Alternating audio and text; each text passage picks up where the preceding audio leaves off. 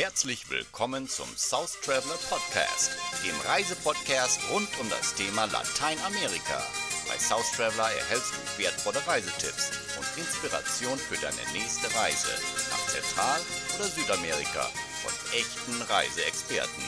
Und hier ist dein Host und Reisegringo, Daniel Tischer. Hallo und herzlich willkommen zu einer neuen Folge vom South Traveler Podcast. Ich habe heute die Jennifer McCann zu Gast und äh, ja, Jenny ist nach ihrem Studium ohne klare Idee und äh, ganz uneigen vorgenommen äh, nach Bolivien und Peru aufgebrochen. Und auf der Reise hat sie einen Regisseur samt Fernsehteam kennengelernt und hat von dort an als Geschichtensucherin ja, Geschichten für diese Dokumentation äh, gesucht und kann uns sicherlich einiges darüber erzählen, denn sie hat auch ein wunderbares Buch geschrieben für den Reisedepeschen Verlag und der Titel heißt Reisedepeschen aus Bolivien und Peru. Hallo Jenny. Hallo. Ja, freut mich sehr, dass du dabei bist und äh, heute uns einige Geschichten aus Bolivien und Peru mitgebracht hast. Ähm, aber erzähl uns doch erstmal, wer du so bist und was du so treibst. Ja, ähm, auch nochmal vielen lieben Dank für die Einladung, Daniel. Ähm, ich bin Lehrerin äh, in Teilzeit ähm, für Biologie und Deutsch und ähm, habe das logischerweise auch studiert und ähm, habe aber vor diesem ähm, Master ein Literaturstudium noch gemacht, ähm, auch in Hannover und äh, fand das kreative Schreiben immer schon ganz spannend und bin dann durch die ganzen Reisen, die ich ähm, in den letzten Jahren, jetzt könnte man schon fast sagen Jahrzehnten ähm, unternommen habe, auch ähm, oder habe diese Reisen dann als Schreibanlass genommen und bin dadurch zum Schreiben gekommen. Und ich habe ein Jahr in Tansania verbracht bei einem Entwicklungs- oder habe dort einen entwicklungspolitischen Freiwilligendienst gemacht in der HIV-Prävention und war dann zwischen meinem zweiten Masterstudium und dem Referendariat in Bolivien und Peru unterwegs, wo ich dann als Geschichtensucherin für diese Dokumentation ähm, arbeiten durfte. Das klingt sehr, sehr spannend. Ähm, aber die, das Fernsehteam bzw. den Regisseur hast du ja erst direkt vor Ort kennengelernt. Was war denn so, äh, sage ich mal, im Vorfeld der Reise der Punkt zu sagen, ich möchte unbedingt nach Bolivien und Peru? Was hat dich daran besonders gereizt? Oder hattest du schon vorher irgendwelche Berührungspunkte mit diesen Ländern? Ähm, also tatsächlich ähm, waren das bislang ähm, nur Geschichten von Menschen, die ich auf Reisen kennengelernt habe, die mir vorgeschwärmt haben von diesen beiden Ländern. Ähm, und ursprünglich wollte ich ja sogar nur nach ähm, Bolivien reisen. Wie sich das dann alles entwickelt hat, war tatsächlich purer Zufall.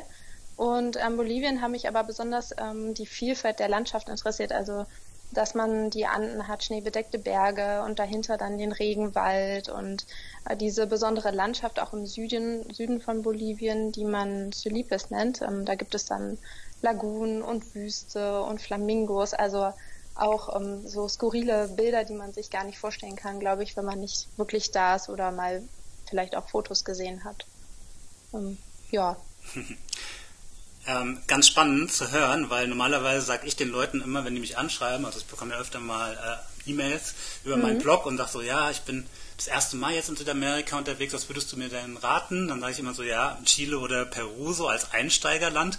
Du hast mhm. dich direkt so äh, in den fortgeschrittenen Modus begeben, sage ich mal, was Südamerika angeht, und hast dir Bolivien rausgesucht. Ne? Und Bolivien unterscheidet sich ja schon, sage ich mal, sehr von den anderen beiden, beziehungsweise eher von Chile als von Peru, aber ist das indigenste Land Südamerikas und teilweise schon ein bisschen chaotischer als der Rest.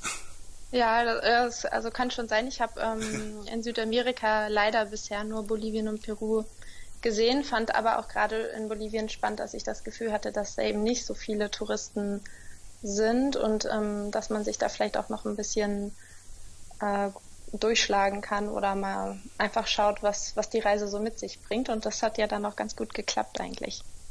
Ja. Ja, man hat natürlich in, in, gerade im Süden von Peru hat man den sogenannten Gringo Trail, also natürlich schon mehr Touristen unterwegs als jetzt in Bolivien. Ne? Ja. Ähm, mit Ausnahmen vielleicht vom Salar de Uyuni, ne, ähm, diesem größten Salzsee der Welt im Süden von Bolivien, wo noch viele Touristen eigentlich hinkommen. Aber ansonsten ist das doch relativ ja, human, was Tourismus angeht. Ja, ich ähm, muss dazu vielleicht noch sagen, ähm, ich äh, hatte mich ursprünglich ja auch bei einem Reiseveranstalter für Individualreisende beworben. Das heißt, ähm, ich wollte eigentlich in La Paz arbeiten und dann ähm, mit diesem Reiseveranstalter Touren entwickeln. Äh, das habe ich die ersten Wochen auch gemacht und ähm, von daher war, also hatte ich quasi schon ein bisschen ein professionelles Team an der Hand, äh, was dann gute Tipps geben konnte oder ähm, ja, habe auch schnell dann Menschen vor Ort kennengelernt, die mich irgendwie begleitet haben auf Reisen, ähm, die ich vor der Dokumentationsserie gemacht habe. Also ich war zwar alleine dort und hab, bin auch allein gereist, aber ähm, hatte auch immer gute Begleitung sozusagen. Ja. Ich sage ja auch immer, in Südamerika ist man eigentlich nie alleine. Selbst wenn ja. man alleine reist, also es gibt so viele Möglichkeiten, auch Menschen vor Ort kennenzulernen. Gerade wenn man ein bisschen Spanisch spricht, dann geht es noch ein bisschen schneller. Ansonsten ähm, in Hostels ist man sofort irgendwie auch ne, ähm, sehr schnell mit äh, anderen in Kontakt und ja. kann sicherlich auch mal die eine oder andere Strecke dann gemeinsam absolvieren, wenn, wenn das äh, Zwischenmenschliche natürlich passt. genau, das stimmt. So, jetzt äh, warst du da quasi in La Paz und äh, erzähl doch mal, wie es dann kam, dass du ja dann Mitglied eines Fernsehteams wurdest, weil das ist auch bestimmt eine interessante Geschichte. Ja, also eigentlich ähm, war mir, also ich habe, äh, ähm, okay, ich erzähle von vorn. Ich saß in dem Flieger und der Flieger konnte nicht landen, ähm, weil es zu viel Nebel gab in La Paz. Deswegen mussten wir in Santa Cruz zwischenlanden. Und dort habe ich zufällig einfach, wie das dann eben, du hast das vorhin schon selbst gesagt, in Südamerika, man ist nicht lange allein und lernt sofort Leute kennen, ähm, zufällig den Produzenten ein, dieser Dokumentationsserie ähm, kennengelernt. Und da steht man so hintereinander an der Schlange und wartet auf die nächste Information. Und ähm, ja, man, man stellt sich vor und der sagt, ja, ich drehe hier eine kleine Doku. Und man denkt sich so, naja, so ein Backpacker, ne, das hat man schon häufiger gehört. So ein YouTuber. Ja, genau, oder so, keine Ahnung. Und ähm, ich wusste das die ersten Tage auch gar nicht, dass das so eine große Sache wird, weil der zu dem Zeitpunkt noch allein auch unterwegs war und das Team, also sein Team erst nachgeflogen ist. Und ähm, ja, dann habe ich mich so in La Paz mal mit dem verabredet und ähm, man ist abends mal was trinken gegangen und dann wurde das so nach und nach immer deutlicher, dass das wohl doch eine größere Sache ist. Und das Witzige war, dass er, glaube ich, gar nicht verstanden hat, dass ich das, das nicht geblickt habe, weil in Italien ist das eine Riesensache. Und genau, also der, der, Regisseur war Italiener, ne? Genau, der war Italiener. Und sein Vater zum Beispiel hat ähm, die ganzen 8000er Expeditionen von Reinhold Messner geplant und hat 1996 eine wahnsinnig große Expedition gemacht von ähm, Rom nach New York sind die über zehn Monate mit so Trucks äh, übers ewige Eis gereist und so. Und ähm, ja, das habe ich dann aber alles erst im Nachhinein herausgefunden. Und ähm, ja, also Filippo hieß der oder heißt der ähm, der Produzent. Der hat mich dann einfach gefragt, ähm, ob ich mal das Team dann irgendwann kennenlernen möchte. Und dann ähm, habe ich das Team kennengelernt und dann bin ich auch mal mit denen in den Dschungel gefahren, weil das auch eine super Sache war. Da konnte ich gleichzeitig sowieso ein bisschen recherchieren, auch für das Praktikum. Also es hat immer ganz gut gepasst auch. Und ähm, dann wurde aber sehr schnell klar, dass die noch jemanden brauchen für Peru der sich ein bisschen auskennt und Geschichten sucht für die Dokumentation. Und dann habe ich das Praktikum, äh, sagen, in den Wind geschossen. Sausen lassen. Ja, klar. Und ähm, bin dann mit denen mitgereist. Mhm. Ja, das ist doch manchmal schön, dass es so Begegnungen gibt und man einfach dann auch aus dem Bauch heraus handelt, ne? gerade auf Reisen und dann denkt so, hey, das fühlt sich gut an, das mache ich jetzt auf, äh, einfach mal. Ja, genau. Und das war sogar theoretisch bei dem Praktikum schon so, dass ich dachte, na gut, du wirst jetzt Lehrerin, aber einmal willst du noch so äh, Routenplan und mit Backpackern irgendwie Projekte gemeinsam stemmen und deswegen war das Praktikum eigentlich ursprünglich auch schon eher ein bisschen Spaß. Also so einmal nochmal was machen, was richtig ähm, Lust macht, bevor das stressige Referendariat beginnt. So, und deswegen war das dann auch völlig in Ordnung, dass man da einfach sagt, man macht jetzt einen, ergreift einen anderen Plan und fährt nach Peru. Ja, spannend. Du hast auch schon gesagt, ihr wart im Dschungel, ne? Wo wart ihr da genau? In Rurrenabaque oder? Ja, genau, da waren wir. Ähm, wir waren häufiger im Dschungel. Da waren wir ähm, in den Pampas auch und haben sind oder ich bin mit diesen Flussdelfinen geschwommen. Das war auch eine tolle Erfahrung. Also vor allem, weil man Delfine ja überhaupt nicht mit ähm, Flüssen verbindet und wenn man da ähm, auf diesem Fluss so mitten im Grün unterwegs ist und dann plötzlich so eine pinkfarbene Schnauze aus dem Wasser kommt, dann ist das schon irre, das zu erleben. Genau, man kann quasi von La Paz, ne, diese, das ist so ein, so ein Nebelwald quasi, den man da mhm.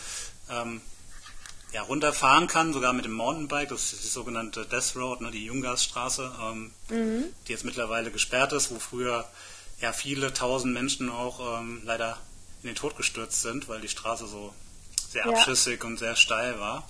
Mhm. Ähm, und der so ein bisschen die Straßenverhältnisse in Bolivien kennt, der, weiß, dass es da mhm. öfter mal zu Unfällen kommt. Ja. Ähm, genau, und diese Straße kann man quasi bis zum Dschungel durchfahren, ne? Genau, ja, das haben wir auch gemacht.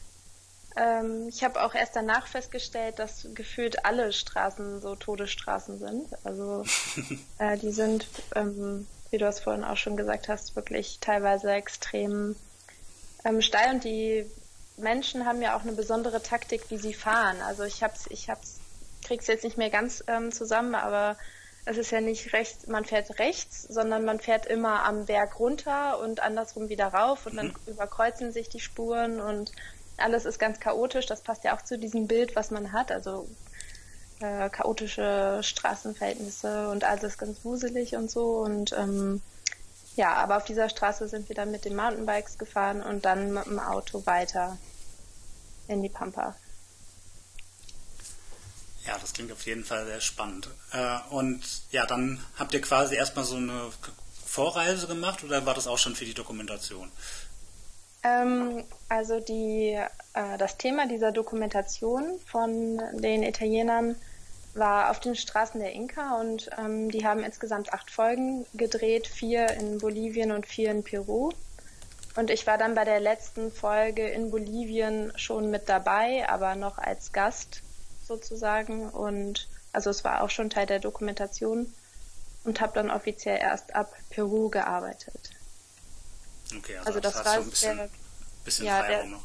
Genau, der, also die Italiener waren vorher ohne mich im Süden von Bolivien und sind dann wieder nach La Paz zurückgekommen. La Paz ist ja so ein bisschen auch ähm, ja, Zentrum ist jetzt vielleicht falsch ausgedrückt, aber dort kann man sehr viel in der Gegend unternehmen. Oder Hauptknotenpunkt so teilweise auch wenn man dann nach Peru ähm, rüber möchte und deswegen konnte man von da dann nochmal einen ganz guten Schlenker machen in Amazonas rein auch. Oder in die Pampa. Das stimmt. Ja, La Paz ist eine sehr, sehr außergewöhnliche Stadt. Ne? Ähm, was viele auch gar nicht wissen, äh, La Paz ist nicht die Hauptstadt von Bolivien, sondern, Richtig, ja. sondern äh, Sucre.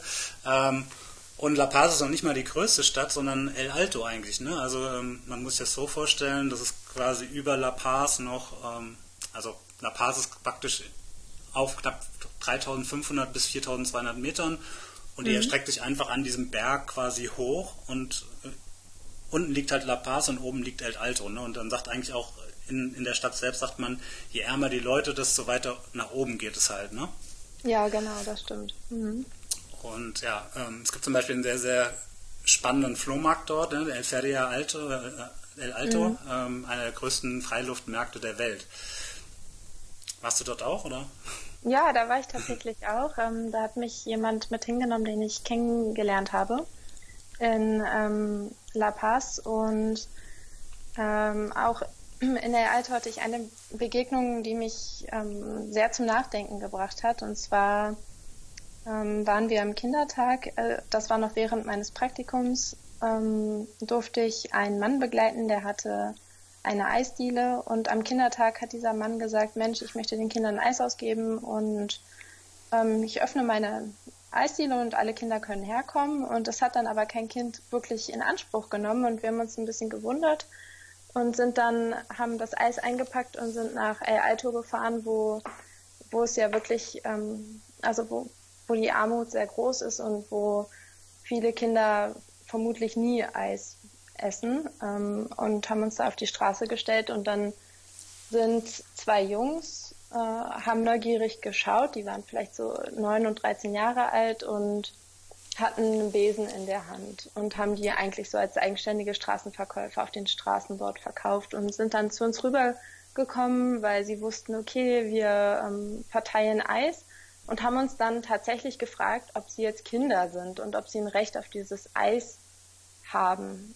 Und das ist so eine unfassbare Frage, ob, also wenn, hm. wenn ein Neunjähriger dich fragt, ob, du, ob er ein, ein Kind ähm, ist, also da weiß man gar nicht, was man antworten soll. Ich hätte dir am liebsten das, die komplette Eiskiste gegeben und gesagt, hier, ähm, ja, das ist schon, schon traurig. Und das Besondere aber an Bolivien ist ja, ähm, dass Kinderarbeit legal ist. Und ich glaube, das einzige Land der Welt ist es sogar, ähm, in dem Kinderarbeit legal ist und die Kinder das selbst eingefordert haben. Also die haben für dieses Recht gekämpft, arbeiten gehen zu dürfen, was ja auch unvorstellbar ist. Und wenn man sich dann aber die Pers also anschaut, wie es den Familien vielleicht geht ähm, und die keine Perspektive haben, dann ist es auch schwierig, das einfach so zu verurteilen. Ja. Ich glaube auch, dass du, du wirst auf jeden Fall viel schneller erwachsen. Auch, also ich sehe das ganz ja. oft, wenn ich in, in, Lateinamerika unterwegs bin, wie, wie Kinder schon ja, Aufgaben übernehmen, ne, die, wo wir gar nicht die Vorstellung hatten, mit neun oder zehn das zu machen. Ähm, ja. Und die einfach schon eine enorme Verantwortung auch haben, ne, ihren Geschwistern und ihrer Familie gegenüber. Ja, ist richtig. Und, und das ist natürlich dann so, dass du ganz schnell deine Kindheit auch irgendwo ja, an dir vorbeiziehen siehst und äh, ganz schnell auch in diesen Erwachsenenmodus irgendwie wechseln musst. Ja. Und deswegen wahrscheinlich auch diese ungewöhnliche Frage, ne, die du eben angesprochen hattest. Genau, ja. Ja, eben weil, weil die Welt dort überhaupt nicht unterteilt ist in man ist Kind oder Erwachsener, sondern wenn man irgendwie ein Einkommen ähm, erwerben kann, dann gehört man eigentlich zu den Erwachsenen. Oder dann, dann kann man ja Geld verdienen und dann kann man von dem Geld auch eigenständig leben im Prinzip. So ja. habe ich das wahrgenommen. Ja, ich habe ja mal äh, ein paar Tage in einer Kinderstation in, La Paz ähm, mitgearbeitet und die sich um die Straßenkinder dort kümmert. Also es gibt in, in La Paz ja ganz viele Kinder, die quasi schon früh morgens äh, an den Straßen sitzen, um Schuhe zu putzen. Mhm. Und ähm, ganz ungewöhnlich ist, sie haben alle Masken auf, also man erkennt die Gesichter nicht und ich habe dann auch mich gefragt, warum machen die das? Und mhm. hatte dann einen Jungen gefragt, und er sagte, ja, ich möchte nicht erkannt werden. Ne? Das heißt, ähm, wenn ich später in die Schule gehe, das, die saßen teilweise schon morgens um halb sechs, sechs Uhr da und ja. ähm, mussten dann um acht oder so in die Schule und haben gesagt, ja, damit äh, praktisch die anderen Kinder sie nicht erkennen, ne? sonst werden sie nämlich gehänselt als die armen Schuhputzkinder. Ja. Und ja, das hat mir natürlich auch zu denken gegeben, ne, dass sie arbeiten und müssen es dann auch, auch noch verstecken, damit sie nicht irgendwie noch gehänselt werden ne, von ihren Mitschülern. Ähm, ja. Und da merkt man einfach so, ne, wie eine komplett andere Welt ist auch. Ja, auf jeden Fall. Und die konnten, also Gott sei Dank, Nachmittag, nach der Schule konnten die halt in diese Station, haben was zu essen bekommen, ne, konnten ihre Hausaufgaben so ein bisschen machen, dass sie zumindest so ein bisschen geregelten Tagesablauf haben. Mussten aber auch oftmals dann auch ganz schnell wieder weg, ne, weil sie dann weiter putzen mussten und oder zu ihren Familien mussten halt, um andere Aufgaben zu übernehmen. Ja, und das ist ja wirklich ähm, alltäglich auch. Also das, die gliedern sich ja auch ins Straßenbild ein. Ne? Also ich glaube, jeder, der schon mal da war, hat ähm, wahrscheinlich die Kinder auch bemerkt. Oder es gibt ja auch Erwachsene, die sich vermummen, weil sie ihre Identität schützen wollen. Richtig. Also schon traurig eigentlich. Ja, in La Paz ist mir das besonders aufgefallen. Ne? Also es ist, glaube ich, keine Stadt, die so mhm die, die, diese Armut und den Reichtum so krass nebeneinander stellt und das ist so offen, wo das so offen äh, ist und, und wo man das so offen miterlebt. Ne? Ähm, ja, es kann schon sein, ja. Also in, in Santiago de Chile ist es zum Beispiel so, da gibt es wirklich so Stadtteile, wo du genau weißt, da wohnen arme Leute, da fährt aber kein Mensch hin. Mhm. ähm, oder, und du hast ja die ganzen reichen Viertel zum Beispiel eher so im, im Nordwesten der Stadt. Ähm, so wie Dakura und Las Condes, wo wirklich so Glaspaläste sind und äh, Stadtvillen, die sich kein Mensch leisten kann, das ist wirklich alles strikt abgeriegelt. Ne? Und, und da hast du wirklich zwei Parallelgesellschaften. Mhm. Ähm, in La Paz vermischt ist es auch so teilweise ein bisschen. Ne?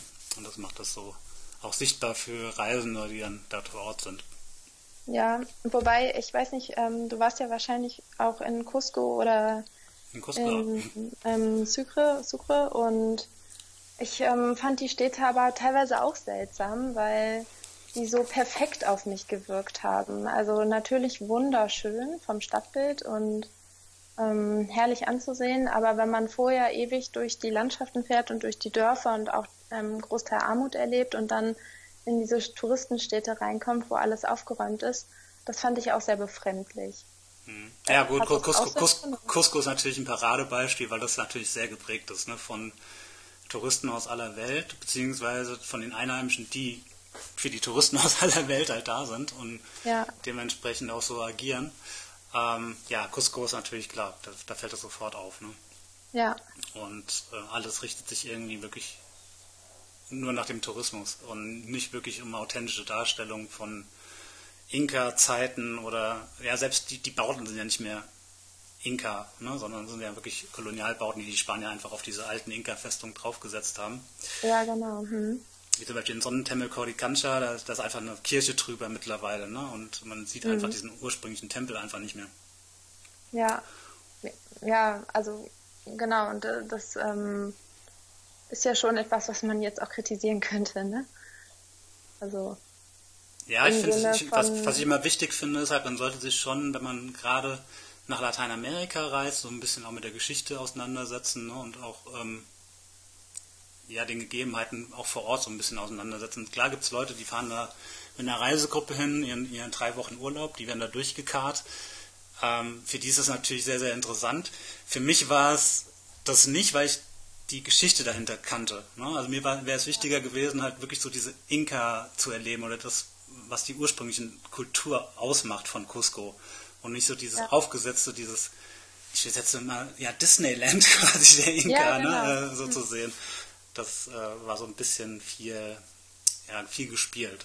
Fand ich. Ja, das, das fand ich auch. Okay, ist ja gut. Äh, also ich dachte schon, ich bin vielleicht komisch oder so. nee, aber ich muss dazu sagen, ich bin auch jemand, der sich sehr, sehr stark schon seit Kindesbeinen an äh, für Geschichte interessiert und es immer ganz spannend finde. Also wenn es eine Zeitmaschine gäbe, ich wäre der Erste, der mitfahren würde. Ah ja, okay. Mhm. ähm, und ich immer mich dafür interessiere, auch was vor tausend Jahren irgendwie los war. Mhm, Deswegen okay. war gerade auch gerade für mich so spannend zu sehen, weil wenn äh, Europäer oder gerade wir als Deutsche über Lateinamerika und Kultur nachdenken, dann kommt sofort äh, Inka und Maya.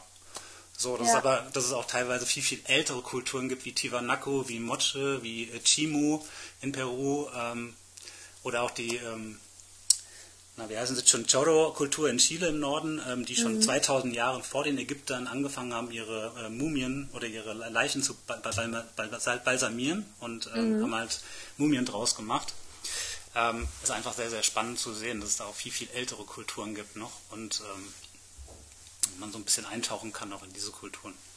Ja, auf jeden Fall. Genau, Tiwanaku warst du auch. ja, konnte ich, dein, konnte ich dein Buch entnehmen, genau. Wie fandest du Tiwanaku? Ähm, ich glaube, wir hatten sehr viel Glück, dass wir zu einem Zeitpunkt da waren, wo fast keine Touristen da waren. Sonst ist das vielleicht auch manchmal überlaufen, ähm, wenn da eben so Reisegruppen ankommen. Bei ähm, mir, bei, bei mir war es komischerweise auch sehr leer. Ah, okay. Interessant. ja. Ähm, ja, ich fand das schon spannend. Ich habe aber dadurch, glaube ich, dass es so wenig Gelder gibt, um archäologische Forschung zu betreiben, ist einfach auch noch sehr viel in der Erde. Und ähm, das ist dann schon schade. So, also dass man, man hat, ich finde, das ist ein Ort, an dem man das Gefühl hat, der hat eine unfassbare Bedeutung für das gesamte Land. Ähm, aber es wird nicht so viel Geld investiert, um da richtig diese Geschichte noch mehr zu erforschen oder nochmal wirklich Ausgrabungen zu machen. Ich hatte damals äh, recherchiert, dass, glaube ich, wirklich nur ein Bruchteil überhaupt ausgegraben wurde, also ein winziger. Noch nicht mal 10 Prozent, ja. Ja, genau. Und ähm, ja, wer weiß, in ein paar Jahrzehnten vielleicht ist, äh, gibt es da noch mehr zu sehen oder noch mehr spannende ähm, Relikte, die man sich so anschauen kann. Wie fandest du das?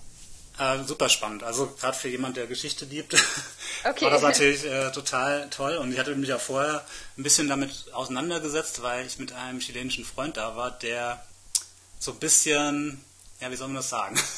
Er ist äh, zum Beispiel sehr interessiert an Außerirdischen und okay. glaubt auch so ein bisschen daran. Und für mhm. den war das nochmal interessanter, weil er, also gibt im Tiwanaku ranken sich ja auch ganz viele Geschichten so rund um Außerirdische, ja. ne, weil gerade äh, es gibt ja diese Steine, diese äh, Haarsteine, also die, äh, diese H-Blocks, mhm. ähm, die ja praktisch im perfekten 90-Grad-Winkel geschnitten sind. Ne? Und mhm. die Wissenschaftler halt bis heute darum rätseln, wie es möglich war, mit dem damaligen Werkzeug solche perfekten Winkel zu schaffen. Ne? Weil die Steine, die bearbeitet wurden, halt härter waren als das Werkzeug. Ja. Und ja, so Geschichten ranken sich halt um, um diese Tiwanaku. Erich von Däniken war auch schon äh, da äh, fleißig dabei, irgendwelche Gerüchte in die Welt zu setzen. Okay. Und ähm, ja, es gibt halt viele Mythen und äh, man weiß nicht so genau, wann es genau entstanden ist. Und das macht, glaube ich, auch diese, diese, diesen Ort so ganz besonders und spannend, weil man sich einfach so viel selber zusammenspinnen kann auch.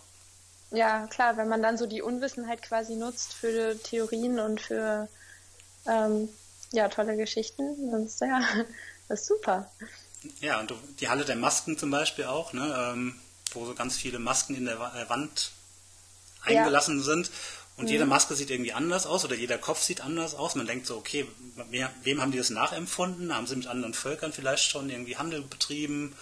Und ne, wo kommt das her? Mhm. Und da ja. war natürlich auch ein Kopf, der natürlich auch einem Alien zum Beispiel ähnlich sah, ne, man auch denken konnte, okay, ne, äh, hatten sie vielleicht Kontakt. Aber naja, das okay. würde jetzt auch ein bisschen die Form hier sprengen. Ja. Ja, äh, genau. Erzähl mal ein bisschen weiter. Dann bist du quasi von Bolivien nach Peru mit dem Fernsehteam und dann fing die eigentliche Arbeit an. Genau. Ähm, ja, wir waren auf den äh, berühmten schwimmenden Inseln der Urus, die natürlich auch unglaublich spannend sind. Ähm, einfach weil man sich ja auch im Prinzip nicht vorstellen kann, dass eine Insel schwimmen kann und die sich im See bewegen kann und ähm, ja, die Menschen täglich aber ihre Insel ausbessern müssen, damit sie nicht sinken. Äh, das war auch auf jeden Fall eine ganz oder ja ganz viel Spannendes, was man darüber eigentlich ähm, berichten kann oder erzählen kann. Aber das ist jetzt äh, vielleicht auch ein bisschen würde auch den Rahmen sprengen. Ähm, ja, und von, von diesem, ähm, von den Urus, also die sind ja auf dem Titicacasee, sind wir in den Tinayani Canyon gereist. Ähm, der liegt so auf dem Weg nach Cusco und ähm, haben dort aber eine äh, erstmals eine nicht so schöne Erfahrung gemacht. Und zwar haben wir da gefilmt in einem Tal und in diesem Tal ähm, gab es ein winziges Steinhäuschen, was wir vorher nicht gesehen hatten. Und aus diesem Steinhäuschen ist ein Mann gekommen und ähm, hat uns sofort angeschrien, hat die Kamera erblickt und dachte, wir sind Spione oder sowas in der Art und hat dann eine Zwille geholt und hat mit faustgroßen Steinen auf uns geschossen, sofort, ohne dass wir verhandeln konnten, reden konnten. Und äh, wir mussten wirklich wegrennen und fliehen und ähm, schnell weiterfahren. Und es war auch seltsam, weil es ging natürlich alles sehr schnell. Mhm. Und man steht in dieser Idylle in, mit den bizarren Felsformationen in dem Tal und denkt sich so, hey, wir sind doch Freunde und wir tun dir doch nichts und lass doch mal reden. Und dann nimmt er da die Steine hoch und schießt äh, damit. Ja, ich habe ähm, dein, hab deinem Buch entnommen, dass du auch ziemlich perplex warst anhand der Situation. Ne? Du bist nicht direkt gerannt, sondern hast erstmal so ja, wahrscheinlich weil, gar nicht die Welt verstanden. Ja, weil, weil ich habe schon gemerkt, dass er uns als Bedrohung wahrnimmt und wir hm. wussten ja, dass wir keine Bedrohung sind, logischerweise. Ähm, und dass man sowas nicht mit Worten regeln kann, war schon wirklich sehr, sehr komisch. Ähm, und ich wurde dann auch gerufen und man hat sich auch kurz Sorgen um mich gemacht, warum ich denn jetzt nicht wegrenne, wenn da jemand wirft. Aber ich glaube, das ist, ich ähm, habe ja auch geschrieben, so wie so ein Reh im Scheinwerferlicht. Also man kann dann in der Situation gar nicht richtig reagieren, weil man das nicht so schnell verstehen kann, was da eigentlich jetzt passiert. Genau, von diesem, von dieser Erfahrung sind wir dann aber weiter nach Cusco. Ich muss ganz kurz nochmal einhaken. Und ja. zwar ähm, nochmal zu der Urus äh, zu den Inseln der Urus. Ähm, wie ja. fandest du jetzt im Hinblick auch auf den Tourismus? Weil wir hatten ja, ja. eben über Cusco auch und äh, die Urus sind ja quasi auch so ein Teil sehr gespielte, gespielte Kultur auch. Ähm, ja. Ich denke nur mal an äh, mein, das mein Mercedes-Benz, wenn sie über ihre Boote berichten. Oder auch diese das berühmten stimmt. Frauen, die dann zum Abschied ähm, Lieder singen. Ne? Ja. Ähm, wie hast du das empfunden? Ähm, ich glaube, dadurch, dass ähm, wir mit dieser oder ich mit der Dokumentation mit dem Team ähm, unterwegs war, war da, hatte ich sehr viel Glück, weil diese Momente gab es zwar auch und es war dann auch schon seltsam, weil ich mir auch da die Frage gestellt habe, wie jetzt moderne und Tradition und ähm, Tourismus übereinkommen an diesen Stellen. Ähm, Aber wir durften dann mit dem Chef der Urus reden. Da waren dann auch keine Touristen mehr und durften einen Tag verbringen auf dieser Insel. Und irgendwann war das dann, hat man gemerkt, okay, jetzt haben sie ihr, ihr Entertainment-Programm abgelegt und ähm, machen alltägliche Dinge, also kochen oder ähm, waschen ihre Kinder oder also die, die wurden dann gebadet ähm, und wir sind dann mit einem auch nochmal auf den See gefahren, um so ein bisschen Schilf zu schneiden, weil das muss man ja immer oben drauf legen, damit die Insel nicht sinkt. Ähm, und das war dann schon, also es hat sich eigentlich an diesem Tag ähm, gewendet, die Erfahrung, dass man dann das Gefühl hatte, okay, hm. so ist jetzt also hier der Alltag. Und das war schon dann schön, ähm, diese, ja, diese Art der Lebensweise kennenzulernen und nicht nur das Gespielte, womit sie auch ihr Geld verdienen und was sie auch, also das Geld brauchen sie ja tatsächlich. Hm. Ähm, ja, ja. Hat, auch die Kultur ist auch ein bisschen bedroht, ne, weil viele der Jungen natürlich, sag ich mal, keine Lust haben, auf den Schilfinseln ja. zu wohnen, die ständig erneuert werden müssen, sondern die ziehen ja. dann oftmals in die Stadt nach Puno oder nach Cusco ähm, und gehen da anderen Jobs nach. Und natürlich haben die auch so ein bisschen Nachwuchsprobleme, ne? Ja, genau. Und also es ist dann auch schon skurril, wenn die einem erzählen, ja, die Jugend von heute, die kümmern sich nicht mehr vernünftig und dann sinkt hier die Insel. man denkt sich so, Gott, da sinkt jetzt das ganze Haus, also die ganze ja. Existenz geht unter, weil die, weil die Jugend äh, keine Lust mehr hat, da das Schilf zu schneiden, so ganz ganz platt gesagt jetzt. Ne? Ja, ist auch spannend, das schreibst du ja auch in deinem Buch. Ne? Das, die haben ja kein Vermächtnis irgendwie, ne? wie in Form von Pyramiden oder von irgendwelchen Bauten, sondern wenn ja. bei denen die Inseln untergehen, dann gibt es da nichts mehr von denen. Ne? Ja, aber also, also extrem spannend fand ich ja, dass die Taktik, ähm, das damals entstanden ist, um sich auch vor den Inkas zu mhm. schützen. Also äh, dass sie damit äh, die Gelegenheit hatten, in den See hinein zu gleiten mit ihrem Häuschen und dann konnten sie quasi nicht erobert werden. Und ähm, beim Schreiben habe ich manchmal auch gedacht, das ist eigentlich wie so eine Asterix- und Obelix-Geschichte. Also umlagert und dann hat man aber noch so sein kleines Reich, was nicht ähm, eingenommen werden kann. Ja, ja genau der Zaubertrank des Titicacassees. ja, genau. Ja. Cool. Und dann äh, warst du genau in dem Tal und dann ging es nach Cusco wahrscheinlich, ne? Genau. Ähm, da haben wir dann ganz viel Pisco Sour getrunken. das war ganz gut. ja, wer, wer es nicht kennt, äh, Pisco ist ein Traubenschnaps, ne? Ja. Ähm, ja, Chilenen und Peruaner streiten sich seit Jahrzehnten darum, wer ihn erfunden hat. Ähm, unter der Hand sagen die Chilenen auch, sind die Peruaner, das mal an dieser ah, Stelle. Ja. Ähm, sie würden es nie so zugeben, aber meine Freunde haben mich da schon aufgeklärt. Okay. ähm, genau, und ja, da wird dieser leckere Cocktail draus gemacht mit Eischaum und äh, Limettensaft, ne? Und ja. Genau. Ja, in Cusco gibt es so ein ganz tolles Museum. Also es heißt Museum, ist aber eigentlich eine Bar, wo man sich da durchprobieren kann. Sehr zu empfehlen. So kann man das auch äh, kaschieren. Ja, ich genau. gehe ins Museum. Ja, ja, fühlt man sich auch nicht so schlecht an, ne? wenn man das sagen kann. Ähm, ja, und von Cusco sind wir dann äh, nochmal wieder, also natürlich haben wir Machu Picchu besucht. Ähm, auch das, also auch, auch diesen Ort fand ich natürlich beeindruckend, aber auch ganz, also hochfrequentiert mit Menschen, ist ja auch ähm, logisch. Und dadurch hat da für mich vielleicht auch so ein kleines bisschen die Magie gefehlt, die man sonst auch im Alltag auf Reisen einfach mal entdeckt oder äh, in kleinen Situationen findet. Ähm, da muss man dann schauen, wie die Erwartungshaltung, die man vielleicht auch an diesem Ort hat, dann übereintrifft mit dem, was man wirklich sieht. Ich weiß nicht, wie war das bei dir? Warst du, war das für dich so ein ganz besonderer Moment, Machu Picchu zu sehen? Ähm, ja, ich glaube aber, ich bin da auch so ein bisschen ähnlich wie du, weil ich auch meinen, also ich ziehe die Reize auch eher aus so kleineren Momenten als jetzt. Mhm. Und oftmals ist es ja so bei, gerade so bei Sachen wie Machu Picchu oder ähm, in Rio war es genauso oder ja, so Sachen, die man schon im Kopf hat und die man schon so oft tausendfach gesehen hat, da hat man eine ganz bestimmte Vorstellung und denkt so, oh, das muss so ein ganz besonderer Tag werden, ein ganz besonderer Augenblick.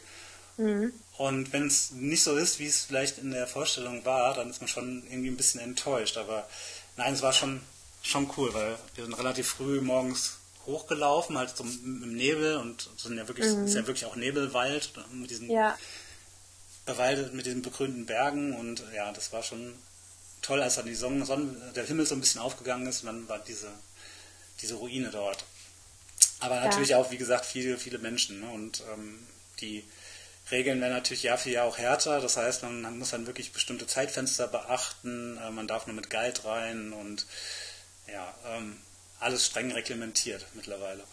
Ja, das stimmt. Also das war bei uns auch so, dass wir nicht die große Kamera dann mitnehmen durften, um zu filmen. Ähm, angeblich, weil irgendein Zertifikat nicht ganz, also irgendeine organisatorische Kleinigkeit nicht ganz geklärt war. Ähm, und es gibt ja diese skurrile Geschichte, dass dort ähm, dieser Stein mal, also diese Sonnenwarte, äh, ja, Sonnenuhr, genau, die Sonnenuhr mal beschädigt wurde bei einem ähm, Dreh für eine Bierfirma, bei einem Werbedreh sozusagen. Da ist die Kamera, ein Kamerahahn dann runtergefallen ähm, auf diesen Stein und ein Stückchen ist abgesprungen.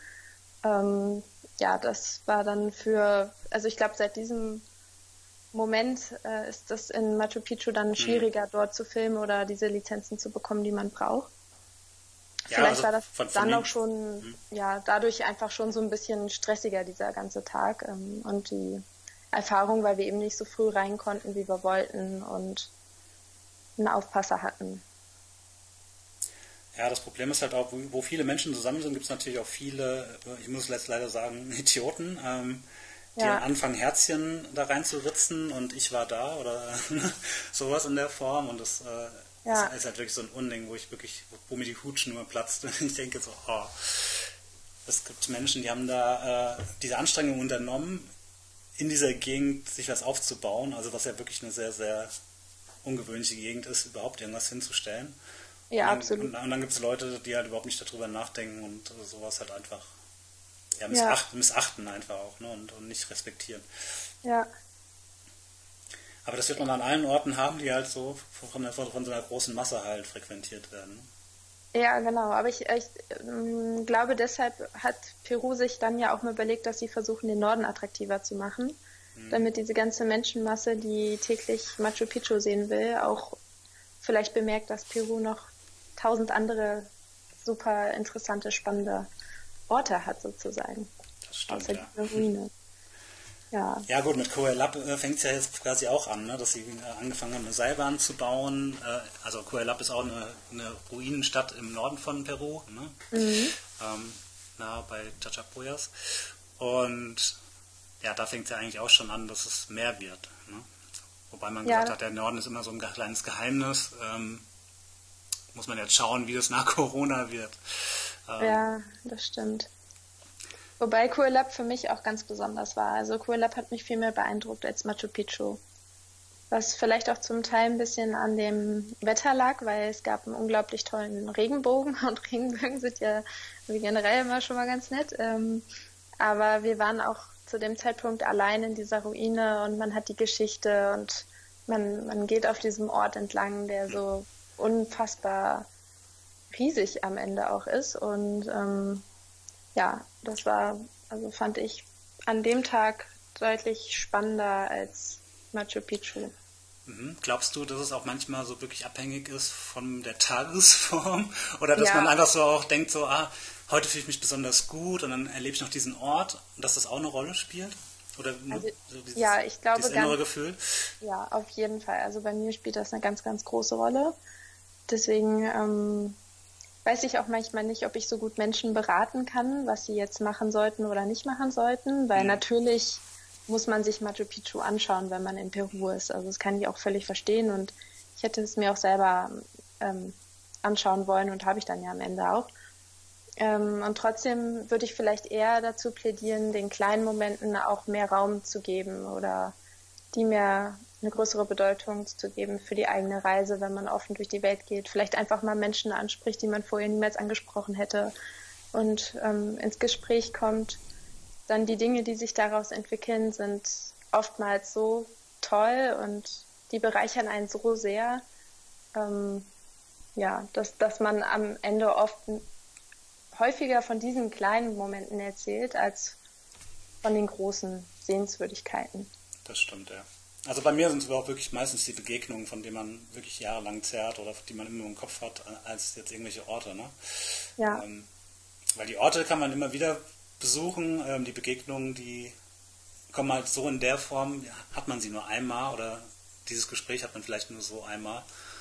Und ähm, ja, die bleiben natürlich dann eher auch hängen als jetzt ein Ort. Ja, und oftmals ähm, trifft man die Menschen danach ja auch vielleicht nochmal wieder, ne? Oder ähm, ja, hat Kontakt. Jetzt in der heutigen Zeit mit sozialen Medien und so weiter ist das ja natürlich auch viel einfacher. Genau, ich sage sag, sag, auch immer, ich habe meine chilenische Ersatzfamilie mittlerweile und äh, bin ja, ähm, war jetzt gerade im Januar wieder unten. Also ich bin normalerweise zwei, zweimal im Jahr in Chile für eine längere Zeit auch oft, ähm, mhm. weil ich einfach meine Freunde auch sehen möchte und dann es ist die erste Woche so, dass man erstmal rumgereicht wird und muss die Familienfeier ja. mitnehmen und ähm, ja. man ist in Südamerika, gehört man ja auch schnell zur Familie. Dann das stimmt, äh, ja. gibt es auch äh, schnell viel, äh, auch viel Pisco Sauer und äh, ja, wird Essen aufgetragen. Ja, das hört sich gut an. Genau. Genau, dann warst du in Cusco, habt ihr gesagt, dann seid ihr auch bestimmte Richtungen Norden dann irgendwann gefahren, ne? Genau, wir sind dann eigentlich, ähm, wir waren noch mal kurz im Dschungel auch und mhm. im Manu, dann, Manu Nationalpark oder? Ja, genau. Ähm, da gibt es auch diesen besonderen Ort, der heißt ähm, Tres Cruces. Ich weiß nicht, ob ich das jetzt richtig ausgesprochen habe. Ähm, das ist ein Ort, an dem man den Sonnenaufgang beobachten kann über dem Amazonas. Und das Besondere an diesem Ort ist, dass es dort eine optische Täuschung zu sehen gibt, die man angeblich nur an drei Orten auf der Welt überhaupt beobachten kann. Und es sieht dann so aus, als ob die Sonne sich an drei Stellen projiziert, wenn sie aufgeht, also so ein bisschen hin und her flackert. Und der Legende nach sollen dann die Seelen gereinigt werden, wenn man das beobachten kann, dieses Phänomen. Ähm, Wie ging es deiner Seele? ja, ich glaube, also ich weiß nicht, ich finde eigentlich Sonnenaufgänge und Sonnenuntergänge sind immer auch faszinierend und ergreifend, obwohl sie tagtäglich ähm, geschehen oder man, man hätte ja häufig die Chance, Sonnenauf- und Untergänge zu beobachten. Ähm, und trotzdem ist das, ja, ergreift dann auch ein, so, so ein Moment irgendwie. Ähm, ja, also ich hoffe, meiner Seele geht soweit ganz gut, um nochmal die Frage zu beantworten. Sehr gut. Warum sind manche Sonnenuntergänge denn schöner als andere? Ist halt die Frage, ne? Wahrscheinlich spielt ja auch ganz oft äh, so das persönliche Gefühl und der Ort auch eine Rolle, ne? Und äh, gerade ja. der, der Moment, in dem man sich ja gerade befindet. Genau, das denke ich auch. Ähm, genau, der Manu-Nationalpark, der liegt äh, auch, kann man von Cusco relativ gut erreichen, ne? Ähm, mhm. Werden auch viele Touren angeboten und ja, ein sehr artenreiches äh, und vielfältiges Gebiet auch. Ja, ähm, genau, also dadurch, wir waren ja mal mit zwei Pickups unterwegs, oder also Geländewagen und ähm, dadurch weiß ich jetzt nicht ganz genau, wie es mit den öffentlichen Verkehrsmitteln ist, aber da bist du ja der Profi. ähm, wir hatten dann eher das Problem, dass wir permanent Straßensperren hatten. Also einmal war die Straße abgebrochen durch einen Erdrutsch, einmal ist der Fluss über die Ufer getreten und wir konnten nicht durchfahren, weil die Strömung zu schnell war, das Wasser zu tief, zu viele Felsen, dass dann vielleicht eine Achse gebrochen wäre.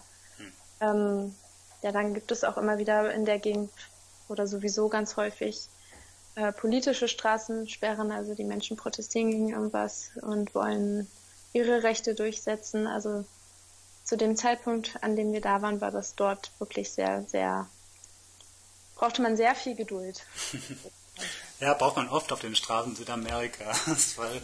Wir hatten es, glaube ich, im Vorfeld schon gesagt, na, also, äh, vor ja. dem Podcast haben wir ein bisschen gesprochen und dann habe ich auch gesagt, dass so das Druckmittel ähm, in Südamerika oftmals eine Straßensperre ist, um politisch was zu erreichen. Ja. Gerade in Bolivien und Peru eine sehr beliebte Form des äh, politischen Protests. Ja, aber auch auf jeden Fall spannend, wenn man dann da also einfach aussteigt und auch mal fragt, wie es den Menschen geht und warum die jetzt eigentlich auf der Straße sitzen und so. Also da erfährt man ja auch sehr, sehr viel über das Land und die Menschen. Ja, in Bolivien war das ungewö ungewöhnlicherweise mal äh, wirklich eine Fehde zwischen zwei Ortschaften und der eine hat dem anderen wohl, also die standen im Verdacht, irgendwie dem eine, eine, Ziege oder ich weiß gar nicht mehr, oder eine Kuh oder sowas geklaut zu haben. und da haben die wirklich erstmal diese Straße zu dem anderen Ort gesperrt. So, okay. Dann, ja, also ganz, ganz skurrile Stories gibt es da. Aha, spannend. Das war dann eher nicht äh, politisch motiviert, sondern wirklich so eher so eine persönliche Fehde. Okay. Ja. Ja, kann ich mir gut vorstellen, auf jeden Fall. Genau. Ja. und genau, wir sind dann ähm, von Cusco weiter Richtung Norden und waren noch in Ayacucho. Ähm, das ist ja die Stadt, in der, also die, die Terrorhochburg sozusagen, ähm, mhm. weil dort äh, die Terrororganisation der Leuchtende Pfad äh, 1980 ähm, äh, ja, gegründet wurde, könnte man sagen. Und ähm, ganz viele Opfer dort verzeichnet wurden, die sowohl von der, sowohl von der Terrororganisation als auch ähm, vom Militär äh, umgebracht wurden. Mhm. Kennst du oder, diese äh, nähere Geschichte vom leuchtenden Pfad oder? Also die, wie, wo, wo, ähm, gegen was haben die praktisch gekämpft oder warum haben sie sich gebildet?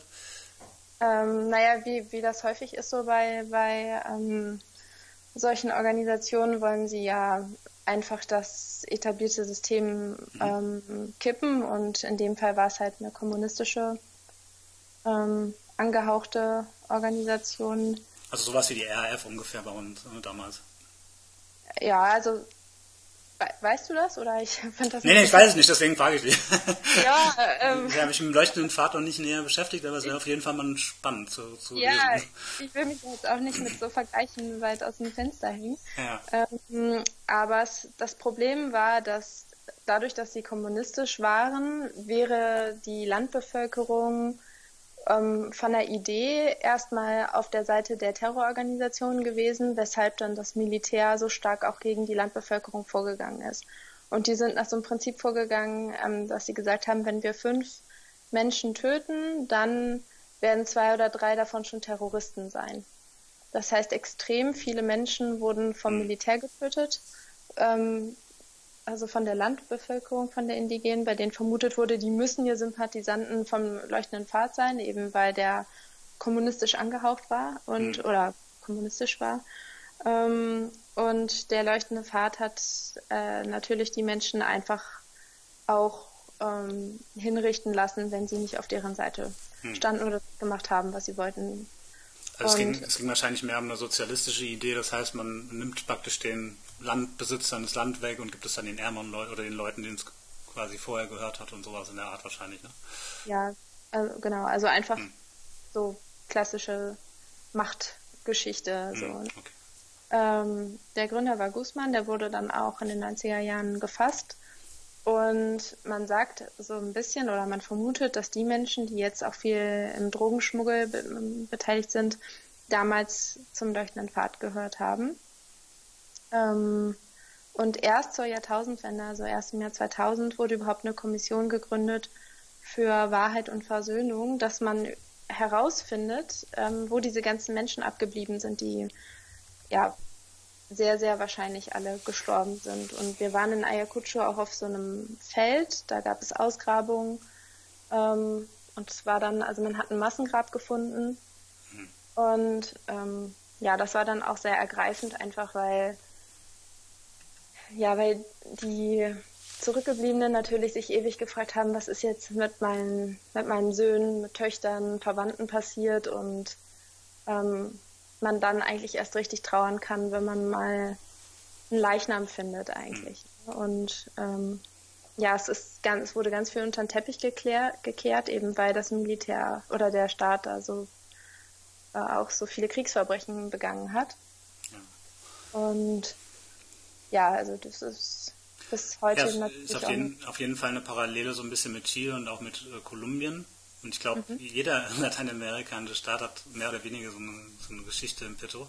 Mhm. Ähm, also in Chile war es ja damals durch die Diktatur ähm, von Pinochet. Mhm. Ähm, und in Kolumbien war es ja die FARC, die damals auch gegen, sag ich mal, diese ganze Establishment gekämpft hat. Mhm. Genau, du hast eben schon angesprochen, ne? Drogenhandel ist natürlich auch in, in Bolivien und Peru eine, eine, große Sache. Und das wissen auch die wenigsten, die bringen halt mit Drogen immer Kolumbien und Mexiko in Verbindung, aber Bolivien und Peru sind wirklich eine der größten Drogenprodu oder Kokainproduzenten der Erde. Ähm, ja. Die Sachen werden da halt produziert und von dort halt Richtung, meistens Richtung Norden verschifft, ne? Ja, ja, auf, ähm, genau, also es ist irre. Ich, ähm, mir war das vorher auch nicht so bewusst, dass es wirklich so extrem ist. Aber es ist ähm, ja ganz, ganz schlimm und ähm, dadurch, dass die Menschen ja sich auch, also kriminelle kriminell sind im Prinzip, ähm, kann man sie auch leicht unter Druck setzen und erpressen und dadurch gibt es einen Teufelskreis und äh, die kommen dann nicht so richtig mehr raus, wenn sie einmal produzieren oder illegale Coca-Felder anbauen. Es gibt ja auch legale Coca-Felder, weil einfach Coca auch ein wichtiger Bestandteil der Kultur ist. Ähm, also man kann ja auf jedem Markt auch einfach Coca-Blätter kaufen und die kauen und die helfen gegen die Höhe.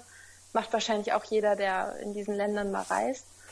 Ähm, und man versucht das durch den Anbau der Coca-Felder zu kontrollieren, wie viel man, wie viel Kokain jetzt illegalerweise daraus hergestellt werden könnte und wie viel man legal auf dem, also wie viel von diesen Coca-Blättern man legal auf dem Markt verkaufen kann. Das ist auch hochkompliziert und da hat jeder, glaube ich, auch eine andere politische Idee, wie man das jetzt am besten kontrollieren kann und wie viel man vernichten sollte von der Ernte und wie viel nicht und so. Ne? Und dann gibt es ja auch noch Korruption.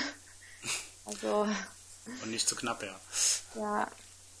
Ja, so ein sehr, sehr schwieriges Thema. Und da gibt es, glaube ich, auch kein richtig oder falsch. Ähm, die Nachfrage ist natürlich nach wie vor da und äh, sehr groß, gerade in den Industrienationen und ähm, diese Länder liefern das halt.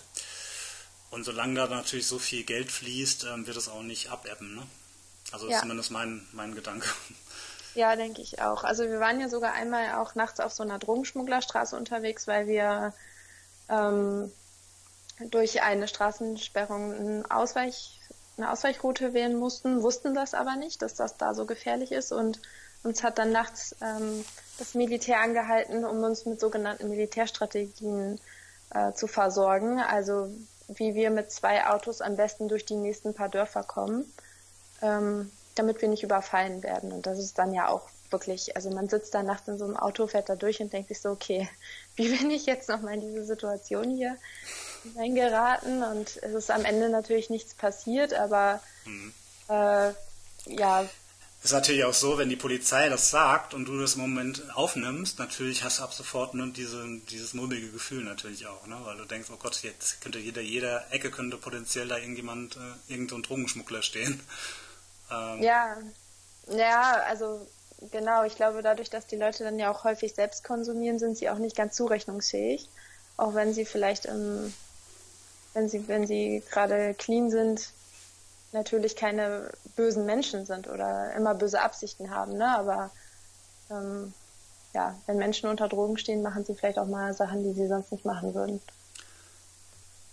Genau. Ich habe dann aber tatsächlich nochmal, weil mich das so interessiert hat, ähm, auf der Seite des Auswärtigen Amtes nachgesehen und da gab es dann auch diesen Hinweis, dass äh, genau in dieser, dass man niemals durch diese Gegend fahren sollte. Okay. Ähm, ja, aber man ja. muss natürlich schauen. Also es ist auch, finde ich, schwierig, darüber zu reden, weil man will auf der einen Seite nicht den Eindruck vermitteln, dass alle Menschen da jetzt Drogenschmuggler sind oder dass es super gefährlich ist, weil man das ja auch nicht selbst so eigentlich empfunden hat. Aber es gibt dann trotzdem auch immer diese Sicherheitsaspekte, die man beachten sollte, wenn man in solchen Ländern unterwegs ist. Ja, total. Ähm, man sollte vor allen Dingen genau auch, gerade bei Städten auch immer sich vorher informieren, ne, gibt es da irgendwelche Viertel, die ich zumindest meiden sollte. Bei mir war das zum Beispiel ganz extrem damals in Guatemala. Also mhm. Guatemala, gerade Zentralamerika, ist ja wirklich so diese Hauptschmuggelroute.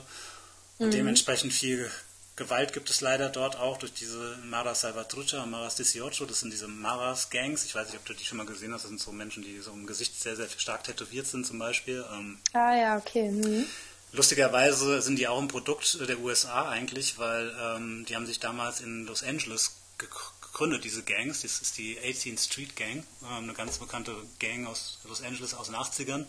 Mhm. Und dann kam ja der, der äh, alte Bush damals äh, an die Macht als Präsident und hat dann gesagt, er fährt diese Zero-Tolerance-Politik und hat alle mhm. Straftäter, die erstmals straffällig wurden, die keine US-Amerikaner sind, halt wieder zurück in seine Heimatländer geschickt. Mhm. Und deswegen sind die quasi in Zentralamerika so groß geworden ne? und haben halt da wirklich äh, El Salvador, Guatemala, Honduras halt mehr oder weniger in ihrer Gewalt. Ne? Und deswegen ja. ist es natürlich da besonders gefährlich. Aber sowas hat man natürlich auch in, in kleinerem Maß auch in, in, Südamerika und in Peru und in Bolivien auch. Ne? Ja, also man kann auch einfach Pech haben, ne? So, aber man kann auch einfach Glück haben oder kein Pech haben. genau. Also, wie in jedem Land oder wie zu Hause eben auch. Das Ding ist ja auch, dass diese Leute, also diese Drogenschmuggler wollen ja partout auch nichts mit Touristen zu tun haben, sondern die haben ganz andere Sorgen, sage ich mal.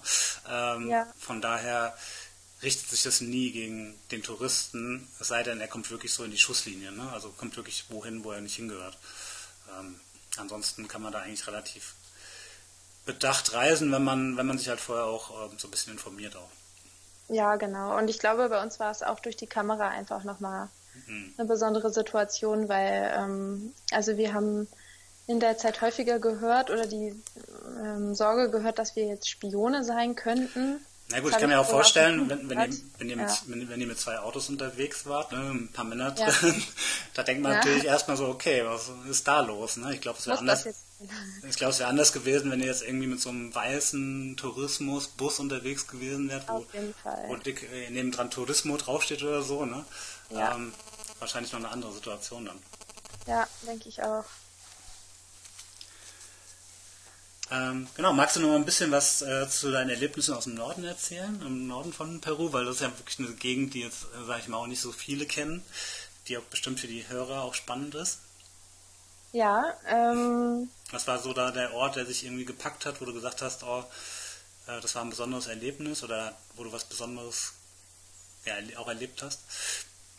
Ja, also es war auf jeden Fall, wie ich vorhin auch schon erzählt hatte, dieser ähm, dieser Tag in Kurlab, dieser Ruine, über die wir vorhin schon gesprochen haben. Wir sind dann aber von dort auch noch weiter in den Norden gefahren und wollten zu einem ähm, zu Indigenen in den Amazonas auch wieder in den Regenwald und sind nach Imacita gefahren. Das ist ein kleines Dorf dort. An einem Fluss liegt das und ähm, dort ist jetzt erstmal in diesem Dorf gar nicht so viel passiert. Also ich habe ganz viele Kinder kennengelernt, die haben mir ihr Dorf gezeigt und es war einfach ein toller Tag. Ähm, wir sind nach Imacita aber nicht allein gefahren, sondern wir haben in Chachapoyas ähm, einen Vater mit seiner Tochter mitgenommen, die der Vater ist an einem Ort groß geworden, der auf der anderen Seite des Flusses lag von dem Dorf Imacita. Und dort wollten wir eigentlich hin und mit den Menschen reden.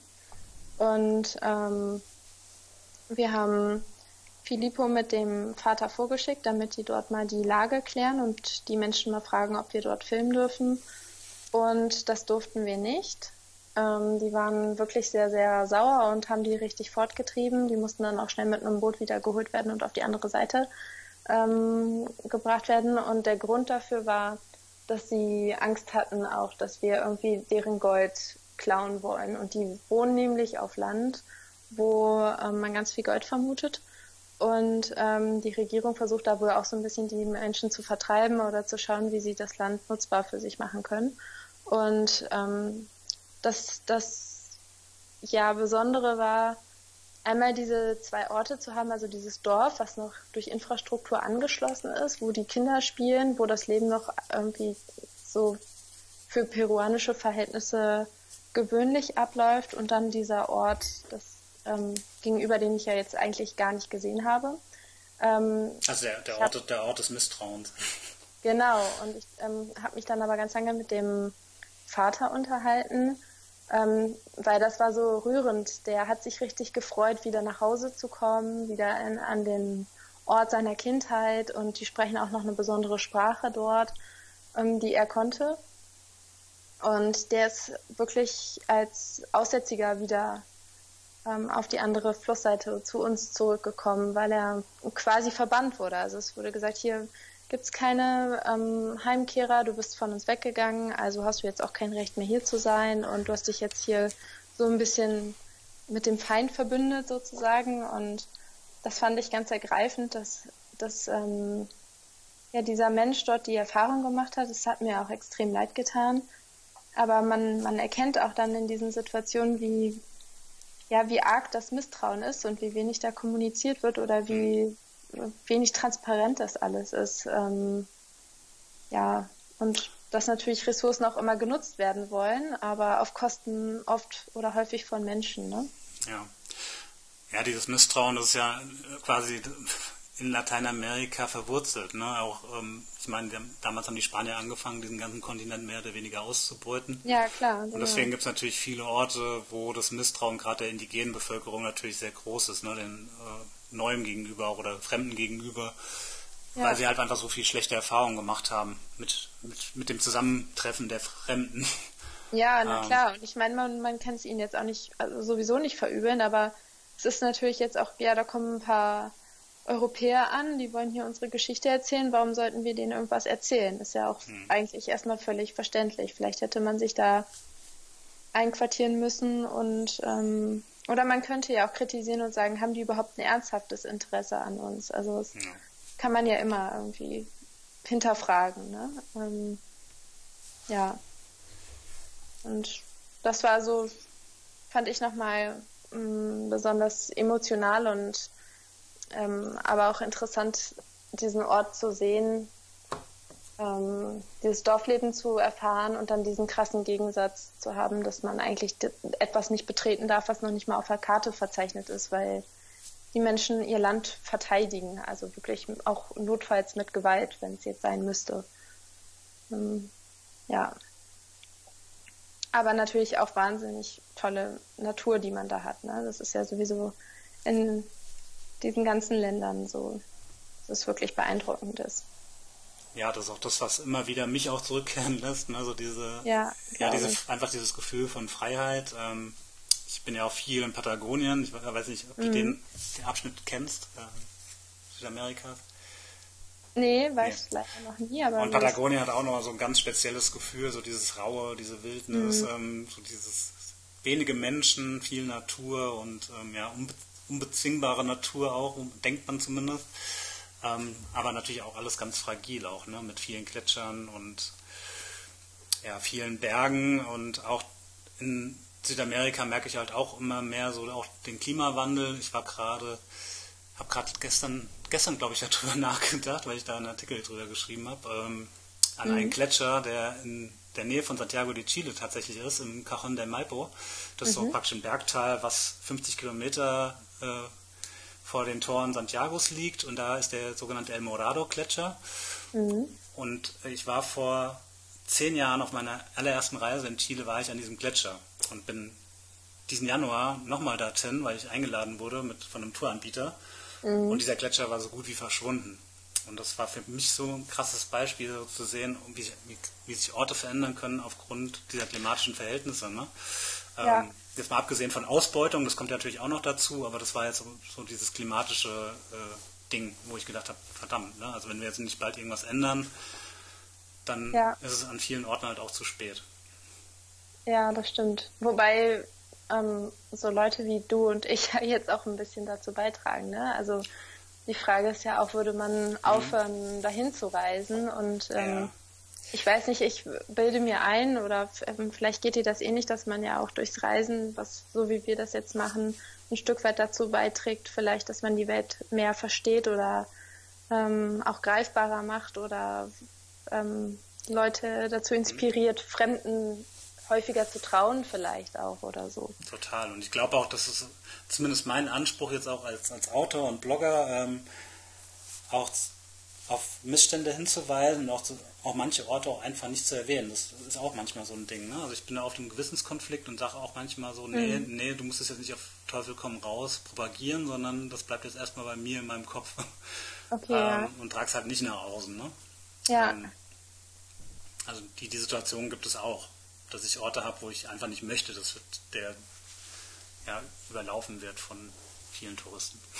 Ja, ja, auch ein spannendes Thema, ne? Also Total, können wir nochmal eine neue Pod Podcast-Folge ja. machen. Ja, auch. genau. Ja, äh, Jenny, vielen lieben Dank für deine tollen Ausführungen und deine Geschichten. Sehr gern.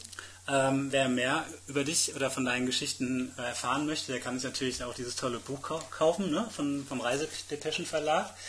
Und ja. das Buch heißt Reisedepeschen aus Bolivien und Peru. Ganz einfach. genau. Cool. Ja, herzlichen Dank auch, dass ich ähm, da sein durfte. Genau. Und äh, für dieses interessante Gespräch. Ich glaube, ich habe auch eine Menge noch ähm, gelernt. Das ist schön. ja, vielen lieben Dank und wir packen alles äh, zu deinem Buch auch in die Show Notes und kleine äh, Geschichte noch zu dir und dann können die Zuhörer auch noch ein bisschen was nachlesen. Genau, und äh, vielleicht kommen wir auch noch mal zu einem zweiten Gespräch zusammen. Würde mich ja. sehr freuen. Ja, ich mich auch. Gut, ja, dann äh, bis zur nächsten Folge des South Traveler Podcast. Vielen Dank fürs Einschalten und bis bald. Tschüss. Tschüss.